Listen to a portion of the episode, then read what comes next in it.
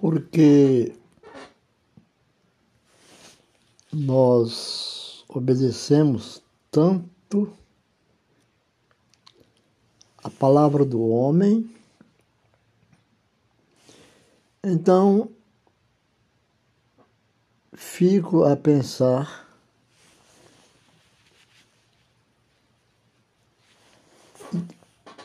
e resolvi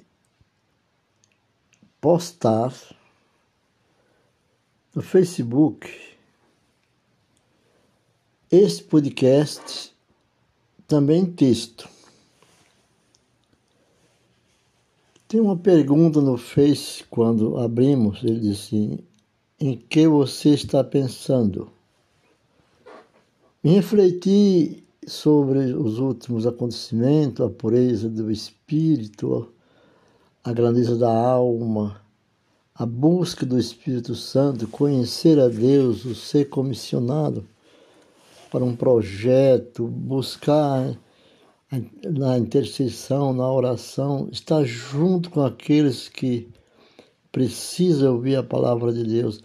Não se apegar muito assim às, às, às palavras vindas da boca do homem, nem também pegar muito sobre as letras, sobre os conhecimentos, mas a fé, a, buscando assim de dentro lendo as Escrituras, deixando ela falar conosco e trazendo ela para dentro de nós, e a partir desse contexto, nós lemos trazê-lo de dentro de nós para as pessoas, aquilo que nós alimentamos com a palavra.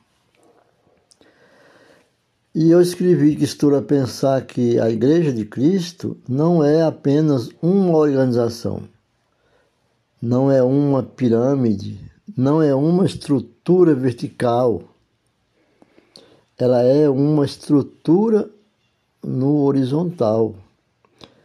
Ela está no meio de todos, no nosso meio, para levar bons frutos de de votos bons aqueles que são inspirados a fazer o mesmo.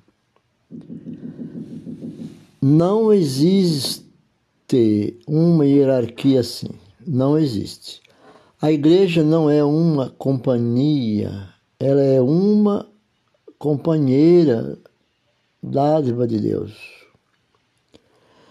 Não podemos despedir pessoas como fazem as empresas pelo um erro desagradável.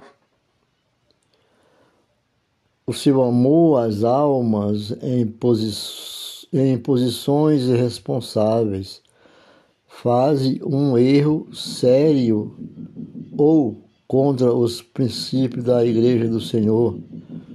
Seu amor e bons votos os mudam Aí a igreja deve usar de compreensão em vez de condenação.